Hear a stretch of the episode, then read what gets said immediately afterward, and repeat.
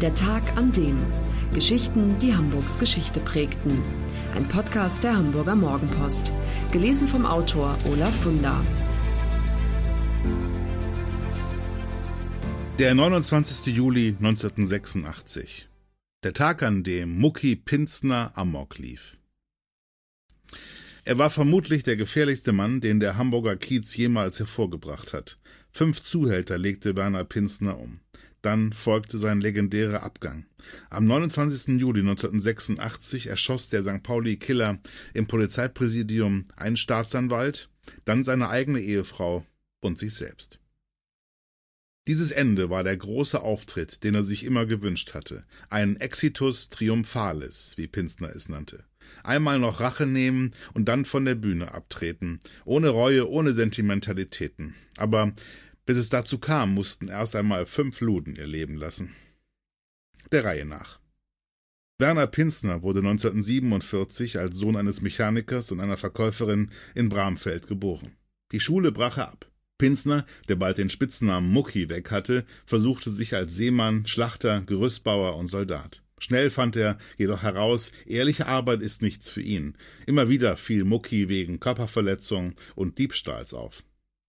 Dann am 29. August 1975 sollte endlich Schluss sein mit dem Leben als Kleinkrimineller. Pinsner drehte sein erstes großes Ding.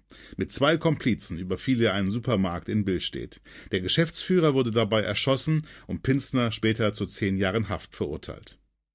Während Mucki in Santa Fu Gefallen an Kokain und Heroin fand, änderten sich auf St. Pauli, Pinsners späterem Arbeitsplatz, die Zeiten.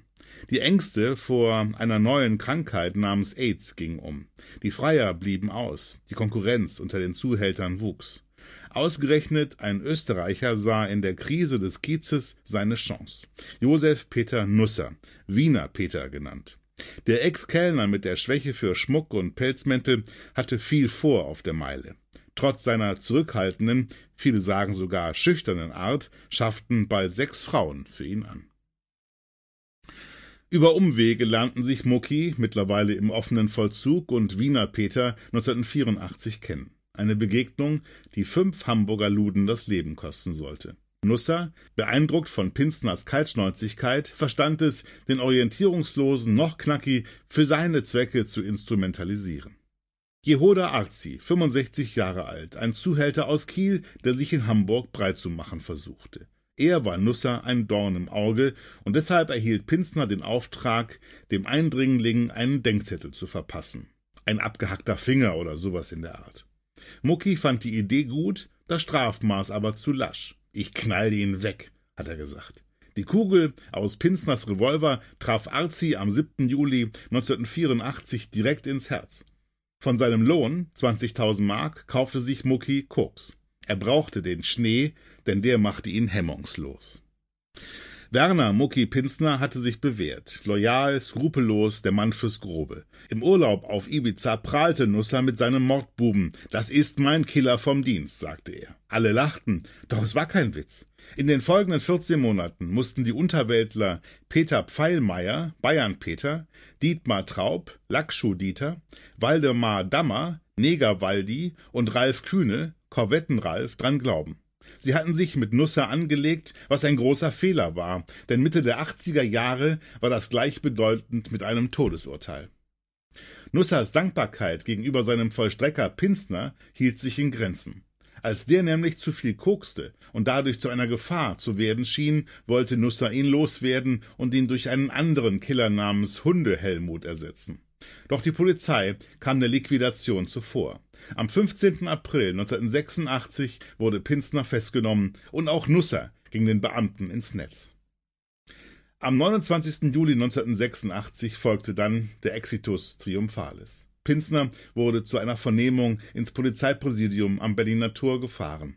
Einem Beamten erzählte er, ihr solltet froh darüber sein, dass ich euch die Arbeit abgenommen habe und diesen Abschaum weggemacht habe. Müsste eigentlich einen Orden dafür kriegen. In Zimmer 418 sollte Pinsner vernommen werden. Staatsanwalt Wolfgang Bistri eröffnete das Gespräch. Herr Pinsner, schießen Sie mal los. Pinsner nahm den Juristen beim Wort und jagte ihm zwei Kugeln in den Leib. Muckis Frau Jutta, bei der Vernehmung ebenfalls anwesend, hatte den Smith Wesson Revolver unter ihrem Rock ins Präsidium geschmuggelt. Wie die beiden es zuvor besprochen hatten, kniete Jutta anschließend nieder, Werner schob ihr den Klauf in den Mund und drückte ab. Dann setzte er sich daneben und schoss sich eine Kugel ins Hirn. Das war der Tag an dem Geschichten, die Hamburgs Geschichte prägten. Eine neue Folge lesen Sie jeden Sonnabend in Ihrer Mopo und hören wöchentlich einen neuen Podcast. Noch mehr Historisches aus Hamburg, wie zum Beispiel das Buch zu dieser Serie oder die Magazine Unser Hamburg, finden Sie auch online in unserem Mopo-Shop unter www.mopo-shop.de.